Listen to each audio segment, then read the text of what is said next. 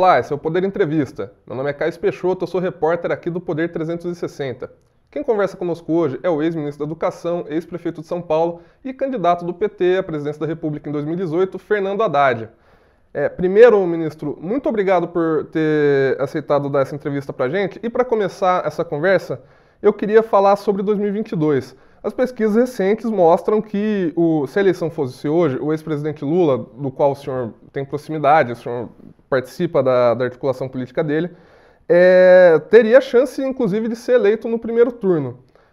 A questão é que falta mais de um ano ainda para a eleição. Como que é possível para o PT manter esse cenário positivo até lá? Olha, Caio, em primeiro lugar, gostaria de agradecer a oportunidade que o Poder 360 me dá agradecer a sua audiência, muito qualificada. Olha, nós vamos continuar trabalhando da mesma maneira que, que estamos trabalhando já há muito tempo. O PT, o, o partido da, de preferência nacional, 22% do eleitorado se declara simpatizante do PT, tem o PT como partido preferido, é, e isso dá um lastro para a candidatura do Lula, que é inclusive mais ampla do que o próprio PT, que assegura uma condição de disputa bastante razoável. Mas nós não vamos baixar a guarda, porque nós sabemos que nós estamos lidando com um candidato à reeleição muito perigoso, uma pessoa que está constantemente ameaçando as instituições, uma pessoa truculenta, né, que usa é, de expedientes pouco republicanos para afirmar a sua parca autoridade, e nós não vamos esmorecer até o dia da eleição. Nós vamos seguir conversando com setores amplos da sociedade, com setores democráticos da sociedade, que ou não votaram no Bolsonaro ou se arrependeram de votar no Bolsonaro publicamente. Isso nos dá uma, uma ampla margem de diálogo, que, na minha, na minha compreensão, o Bolsonaro não tem.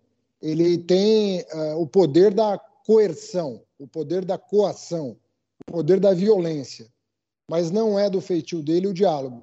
Contrariamente ao que a postura do presidente Lula, que sempre foi uma pessoa muito aberta, inclusive para sentar à mesa com os diferentes, para construir uma saída para o Brasil.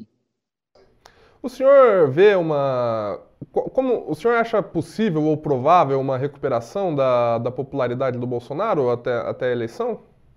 Olha, eu acredito que por um lado, pode haver algumas notícias que podem acalmar né, hoje o sentimento que as pessoas têm, muito negativo em relação ao governo.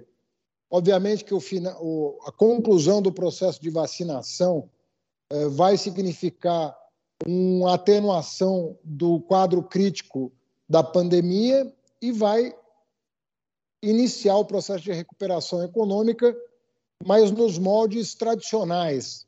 Um crescimento é, econômico muito singelo e com renda muito concentrada no topo da pirâmide.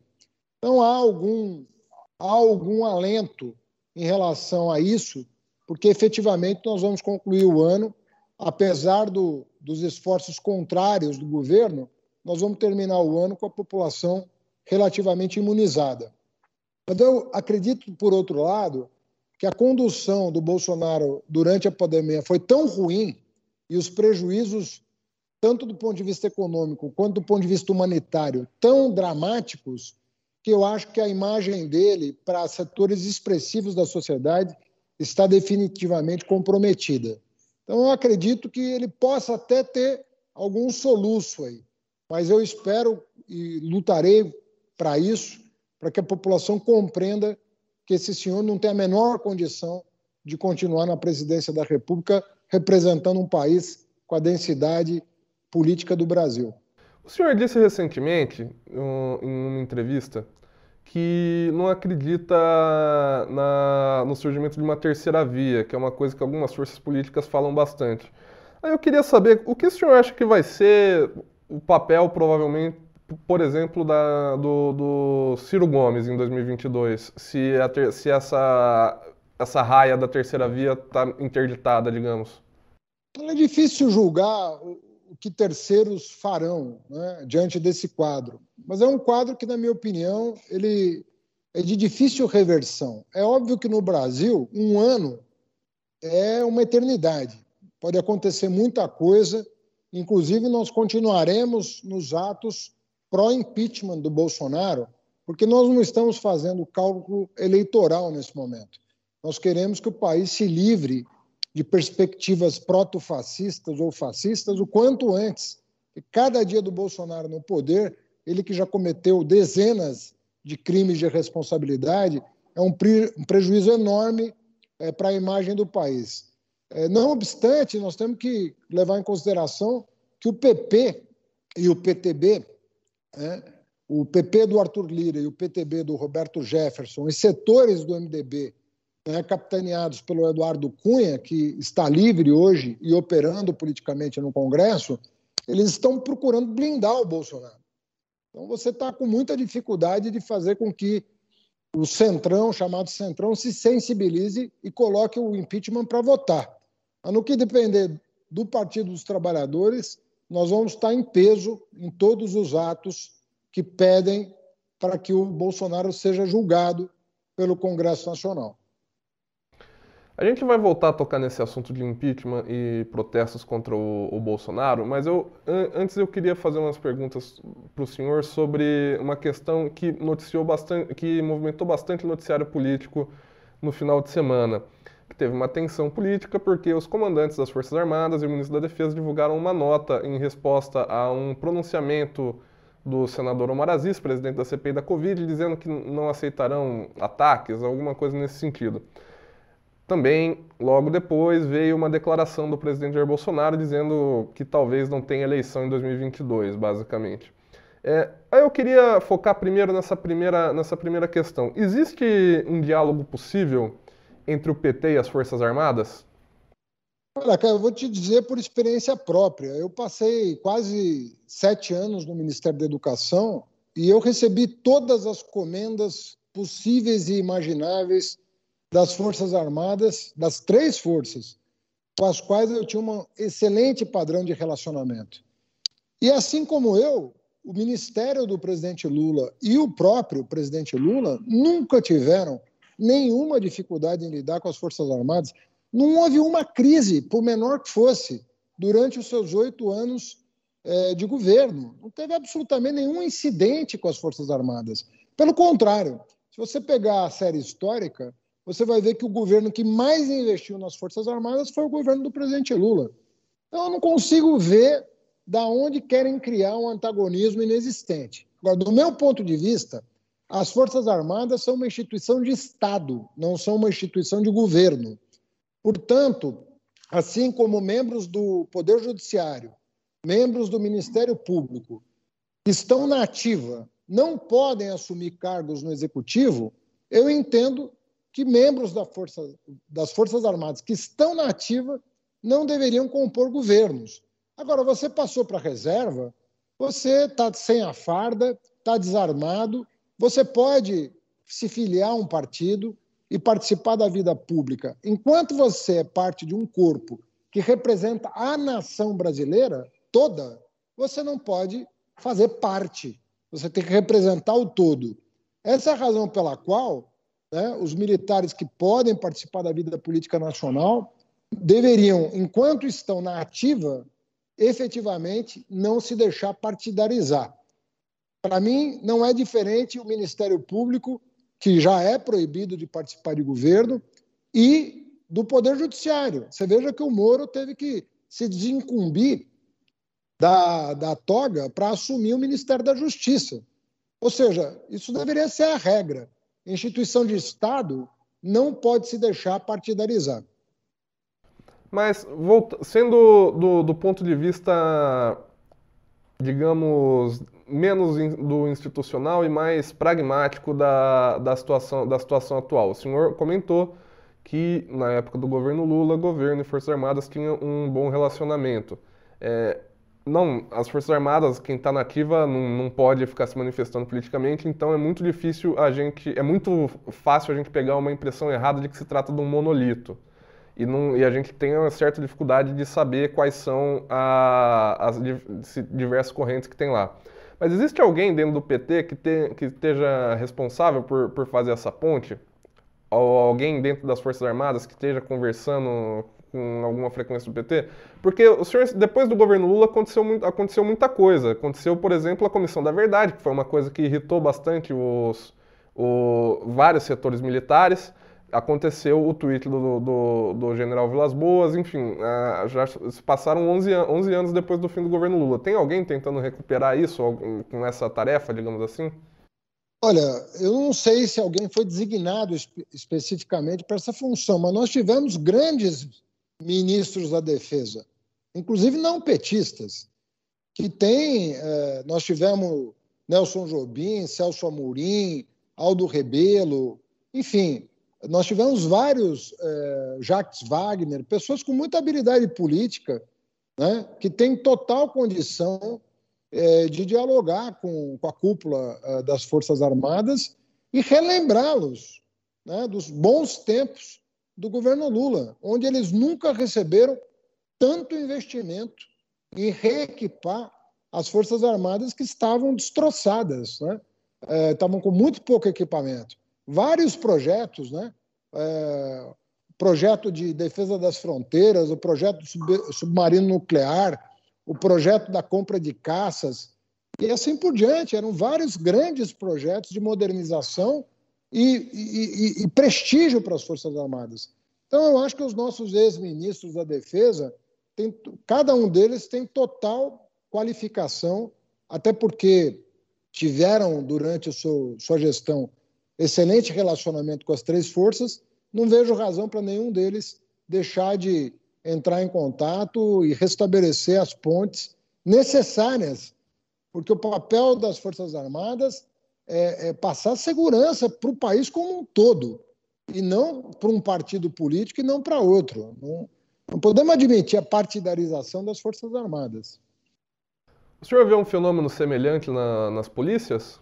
Eu acho que nas polícias acontece uma coisa muito diferente. Eu acho que o Bolsonaro tenta estabelecer uma relação direta com as polícias militares, sobretudo, passando por cima da autoridade dos governadores, que, na minha opinião, é algo que, que afronta a Constituição. Porque a Constituição, no seu artigo 144, é clara. As polícias militares estão subordinadas aos governadores de Estado. Portanto, qualquer tentativa do presidente da República de desautorizar os governadores é uma afronta a um princípio constitucional e, como tal, crime de responsabilidade. Então, eu acho que o Bolsonaro, inclusive, veja só esse programa que ele lançou de moradia para policial. É um programa pífio do ponto de vista orçamentário, só 100 milhões de reais. 100 milhões de reais não dá para subsidiar sequer mil unidades habitacionais, quando nós sabemos que a, a, a força das polícias militares no Brasil deve ser alguma coisa em torno de 400 mil homens. Então, para que, que ele quer lançar um programa para atender mil de 400 mil? É claramente para fazer o cadastro dessas pessoas e usar o cadastro nas redes sociais do gabinete do ódio. Isso eu não tenho a menor dúvida que a intenção é a pior possível. Para fechar esse, esse tópico, como, como num, governo, num governo petista, o senhor imagina como que teria sido tratado esses casos de manifestação política de, de militares, como no caso do general Pazuello? Olha, em primeiro lugar, que nós nunca tivemos preconceito contra militares. Né? Não, não é. O PT nunca. Nem, nem, nem, pra, nem preconceito positivo nem negativo. Nós tratamos as Forças Armadas como uma instituição de Estado e respeitosamente. Agora, ninguém está acima da lei. Não é porque você usa a farda, a batina, o toga, que você está acima da lei. Está cheio de juiz indo preso, está é, tá cheio de, de é, religioso respondendo e pode ter militar respondendo também por crimes eventualmente cometidos. Agora, amplo direito de defesa, é, todas as garantias constitucionais que estão né, sendo seguidas hoje pelo Judiciário, mas errou, tem que pagar. E ali no Ministério da Saúde, os indícios de que houve efetivamente improbidade ou até crime de corrupção estão ficando cada vez mais claros pela atuação da CPI, que está trazendo à tona indícios muito graves de irregularidades e de tentativa de, adiando a compra da vacina, é, obter vantagens ilícitas, deixando a população à mercê de um vírus que já levou mais de 500 mil brasileiros.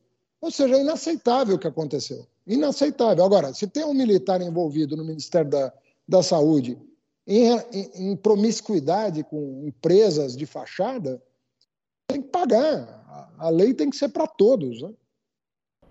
O senhor citou a, a, CPI da Covid no Senado, então eu vou pegar esse gancho e adiantar uma pergunta que eu ia fazer mais para o final da entrevista.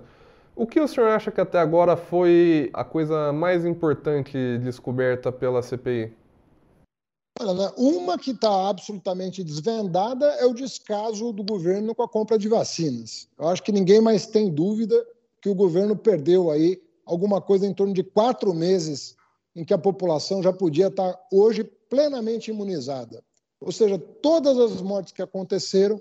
Né? Hoje, o Pedro Alau, né, que é um ex-reitor da Universidade Federal de Pelotas uh, e é uma pessoa da área sanitária, estima que 400 mil vidas poderiam ter sido salvas se a gestão da pandemia tivesse sido profissional. Ou seja, nós podíamos ter entre 100 e 100 mil óbitos e não os 530 mil óbitos que temos hoje.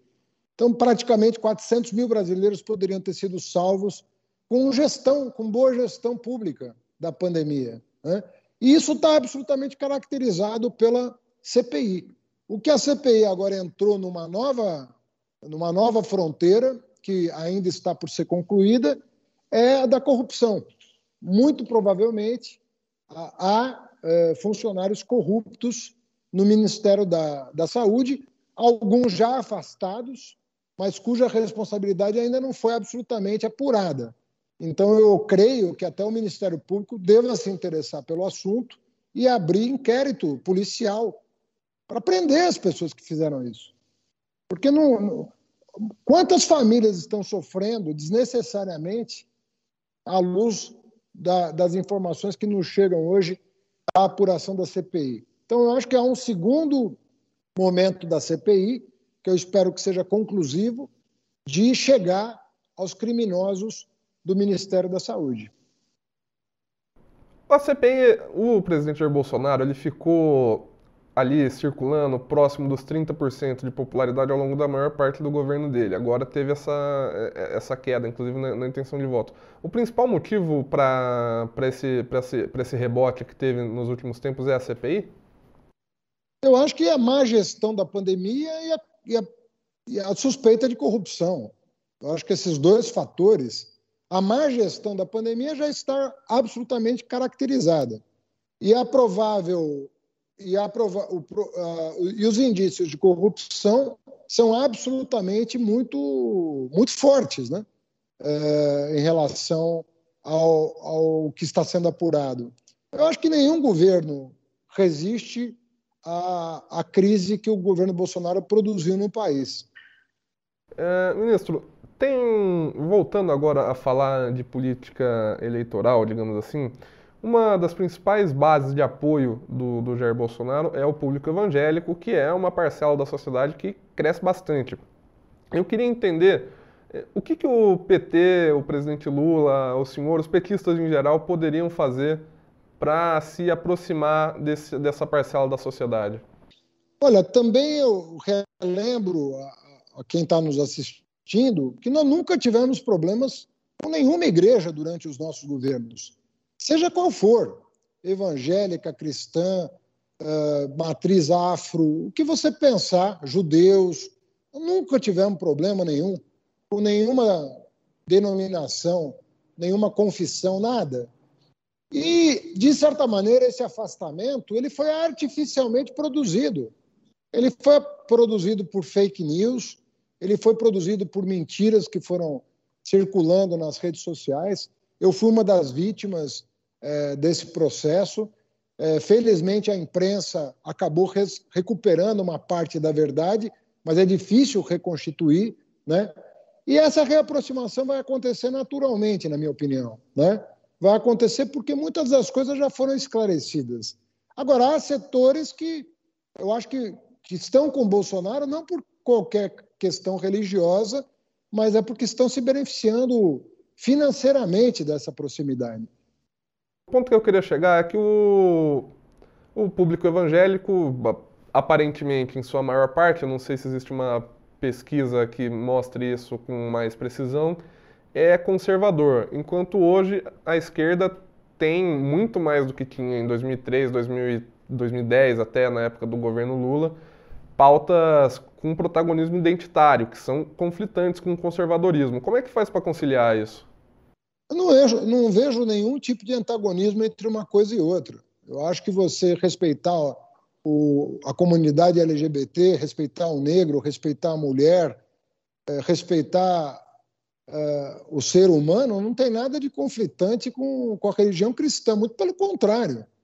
Elas estão tentando criar um, uma, uma coisa que está em desacordo com o que se aprende em qualquer evangelho, que é respeitar o próximo. Se a pessoa está tá cumprindo as leis, independentemente da sua religião, da sua cor de pele, da sua orientação sexual, da, de, qual é, qual é a, o conflito que existe entre uma religião cristã e, e, e, o que reza a Constituição de respeitar a dignidade da pessoa humana?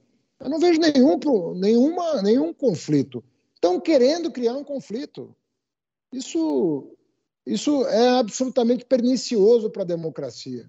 Nós temos que educar as pessoas a respeitar o próximo. E ponto final. Respeitar o próximo. Sobretudo quando é uma pessoa que está completamente é, é, é, socializada, respeitando as regras é, é, estabelecidas pela sociedade. Qual, do que, que nós estamos falando, afinal? É, é muito perniciosa essa, esse antagonismo. Chamar isso de conservadorismo é equivocado. Isso não é conservadorismo, porque existe um preceito constitucional absolutamente compatível com os mandamentos do próprio cristianismo, que é a maioria da, da sociedade brasileira.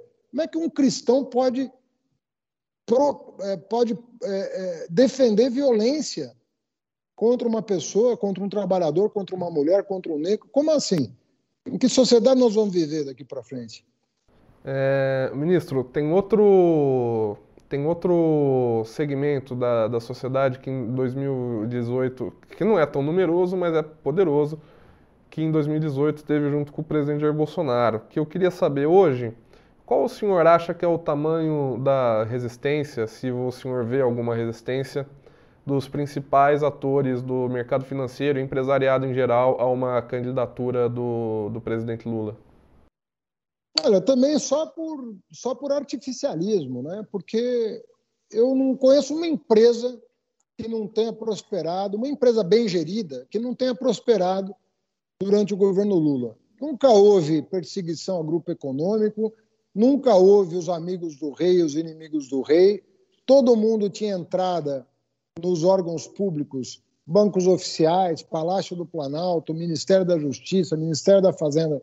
Não havia é, é, nenhum tipo de, de barreira às demandas justas dos segmentos empresariais. E eu entendo também que foi criado um, um artificialismo. O presidente Lula, o pessoal fala de responsabilidade fiscal. O presidente Lula foi aquele que mais reduziu a dívida pública na história recente do país. A dívida pública caiu simplesmente 50% como proporção do PIB durante o governo Lula.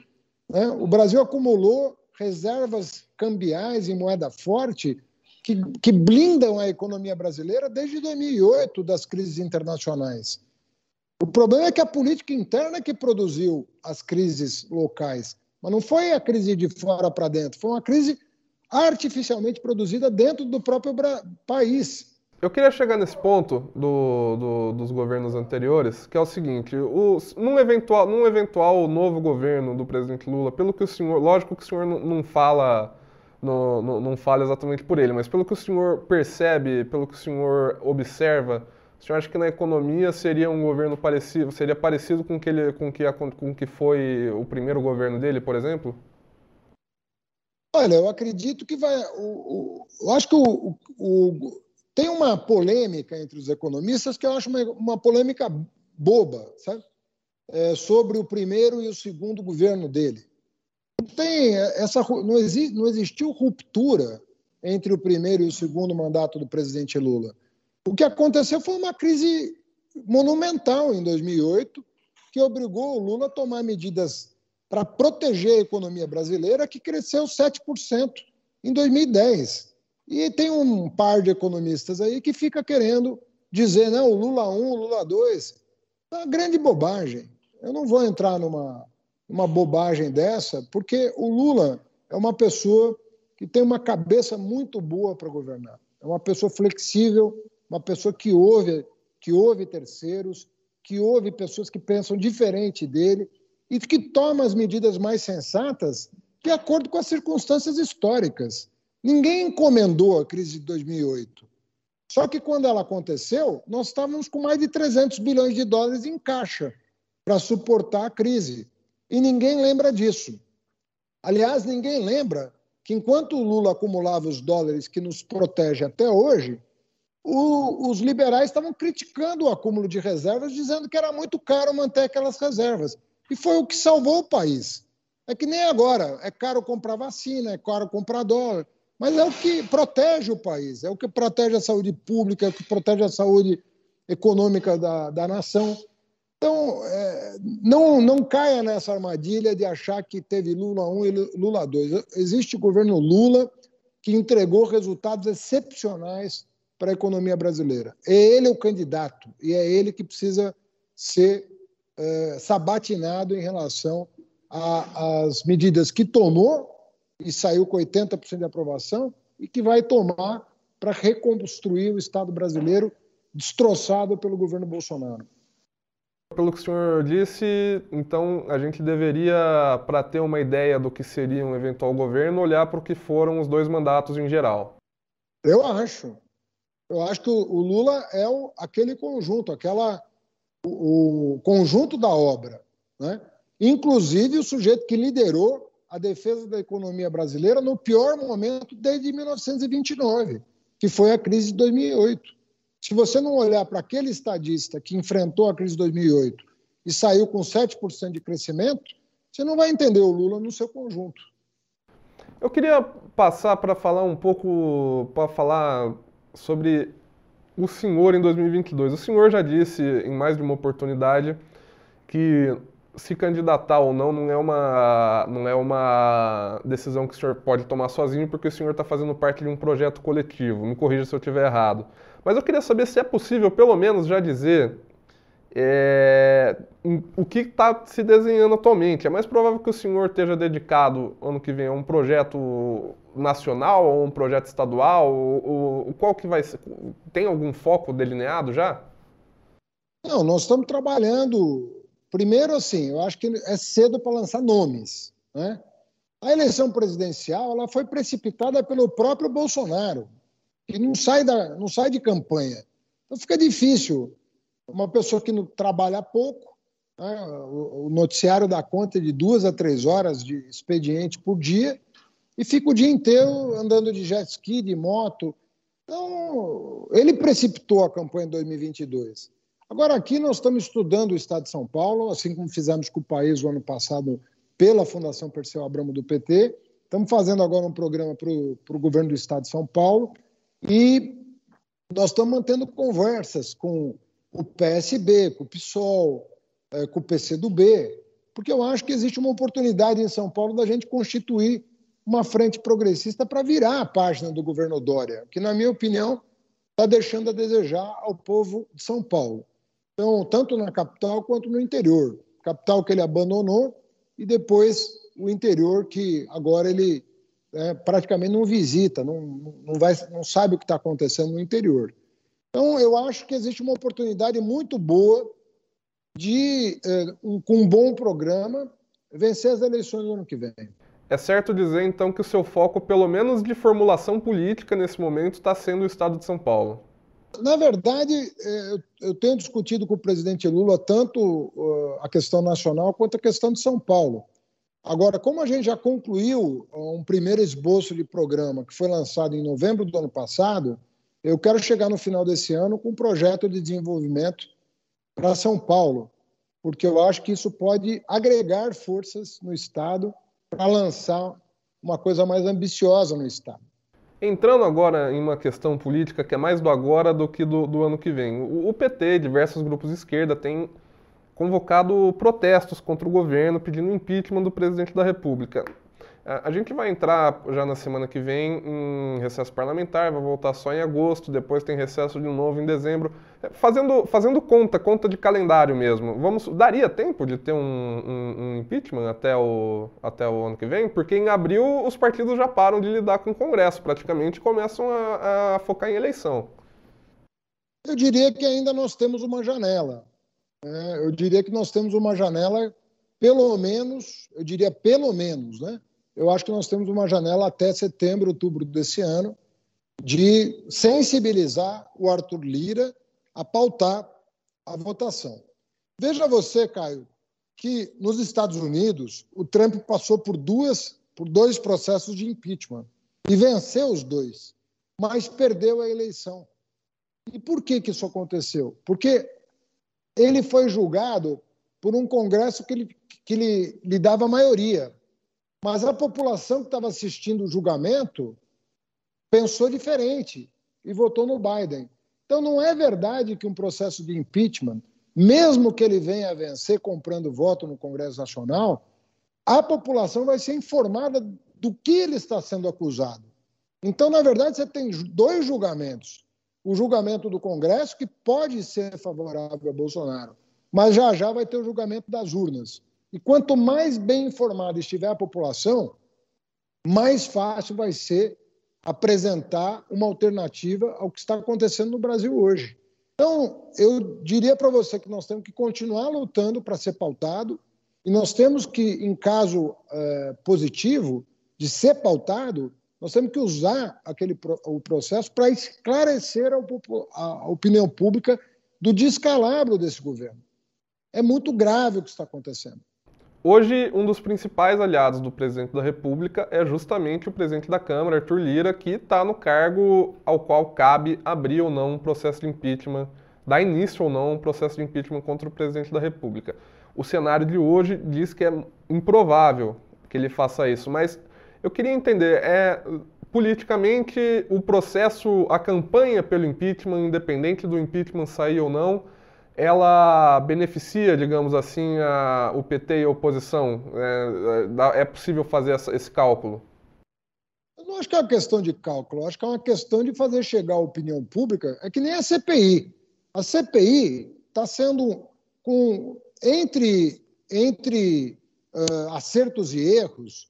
A verdade é que a CPI está esclarecendo a opinião pública de uma série de coisas às quais ela não teria acesso se não fosse a CPI, porque a, a imprensa não consegue apurar tudo o que gostaria, como a CPI consegue. No caso, quer dizer que mesmo que a CPI eventualmente não tenha um, um, fim jurídico no final que termine com condenação, prisão de alguém, ela já teria, já, tá, já tem sido um bom processo. É isso que o senhor quer dizer? O que, eu, o que eu quero dizer é o seguinte: a informação em si já é muito preciosa. Se, os, é, se, for, se, houver responsabilização, tanto melhor. Mas só do, da opinião pública estar informada já é uma coisa muito importante. No impeachment vai acontecer a mesma coisa. Independentemente do Centrão bancar o Bolsonaro e não deixar passar, primeiro que você vai saber como votou cada deputado, porque o voto é aberto. Isso já é uma grande coisa. Né? Cada cidadão saber se o seu deputado seguiu a, sua, a orientação do eleitor ou não.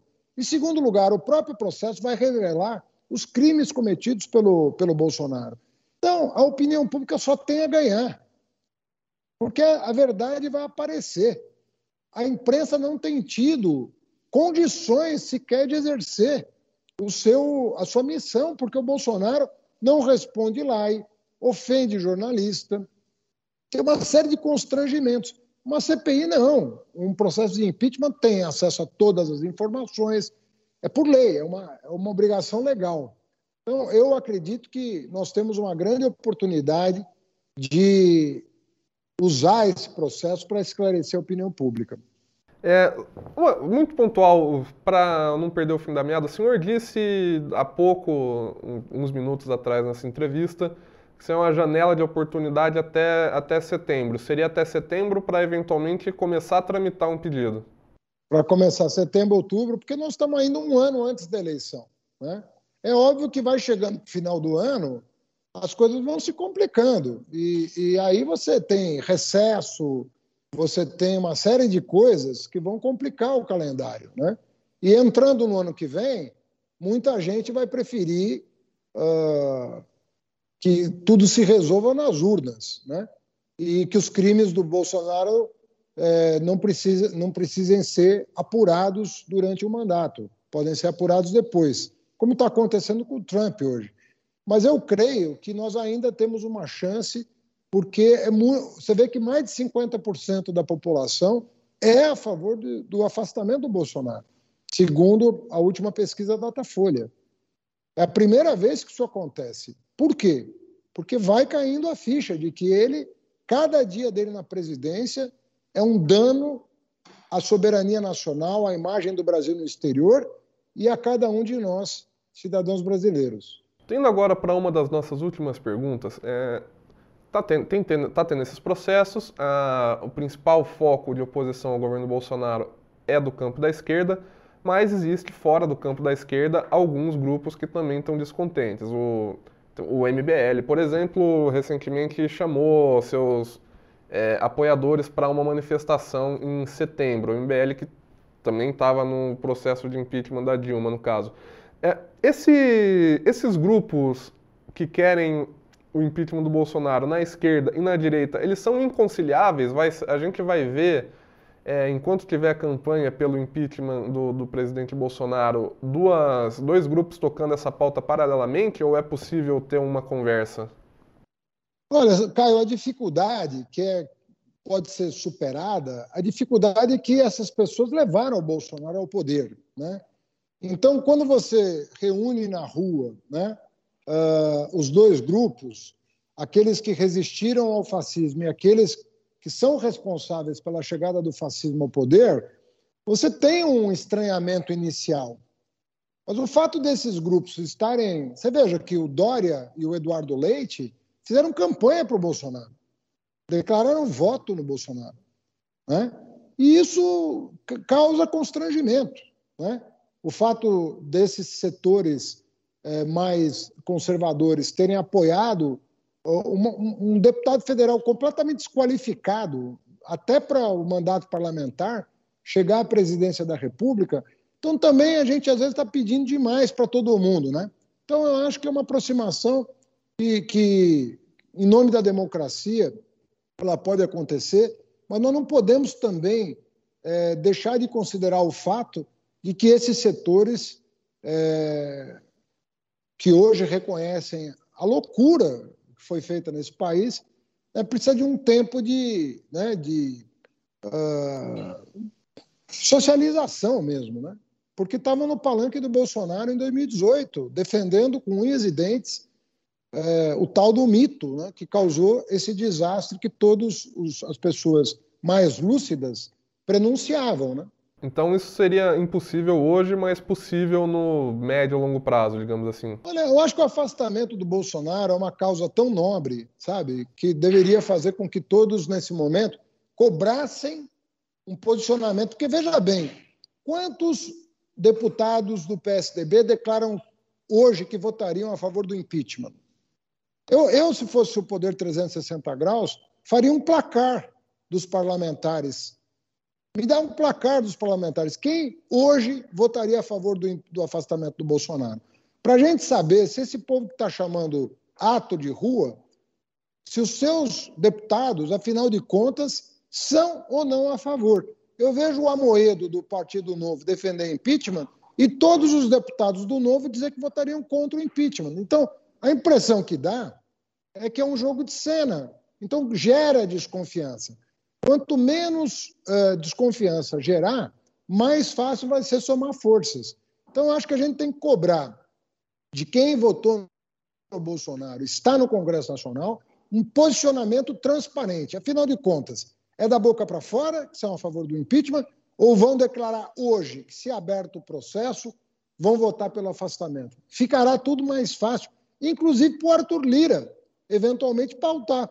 Porque se ele já souber que tem voto para o afastamento, talvez ele seja irresistível ter que colocar para votar.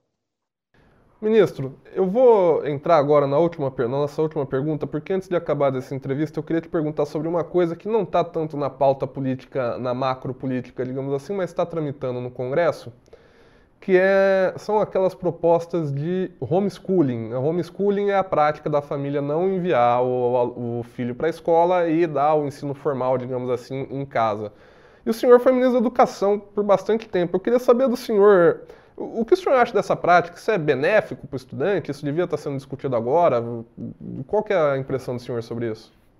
A minha impressão é a pior possível. É de gente que não entende absolutamente nada de educação que está propondo isso. Nada. as pessoas não têm sequer home, quanto mais schooling. As pessoas estão precisando de casa, estão precisando de, de, de um, um cômodo adequado, de uma alimentação adequada, as pessoas têm que ir para a escola por uma série de razões, para ter contato com o professor, para se socializar, conhecer as diferenças da, da, da cultura brasileira, é, do povo brasileiro. Tem um processo complexo de formação de personalidade que não pode ser feito dentro de casa apenas, embora a família e, e a casa sejam é, ingredientes sem os quais não se constitui a personalidade da pessoa, o convívio é imprescindível. Como é que você vai educar uma pessoa exclusivamente em casa? A casa é insuperável, né? e a gente tem que lutar para fortalecer os vínculos né, da, da criança com os pais, com a família, com a comunidade, mas é imprescindível um processo de socialização e formação da personalidade na escola, que é onde a pessoa conhece, um, amplia os seus horizontes para além é, do, do seu universo restrito. Então você não pode prescindir disso. Isso é uma grande bobagem. Isso é para meia dúzia de pessoas fanáticas que imaginam que o contato com outro ser humano vai fazer mal é, para alguém. Contato com o ser humano, quando é, bem constituído, em lugares saudáveis, em lugar, é tudo que as pessoas precisam. Então é um equívoco muito grande esse projeto e não deveria ocupar um minuto da cabeça de um ministro da Educação, que deveria estar com mil problemas na sua mesa para resolver e está aí desviando a atenção das pessoas para uma coisa completamente superada. Ministro, essa foi a nossa última pergunta. É, muito obrigado por ter concedido essa entrevista para a gente. Obrigado, Caio. Um abraço para todos vocês aí. O Poder Entrevista vai ficando por aqui. Acompanhe tudo do poder e da política no poder360.com.br. Se inscreva no nosso canal no YouTube, siga a gente nas redes sociais e até a próxima.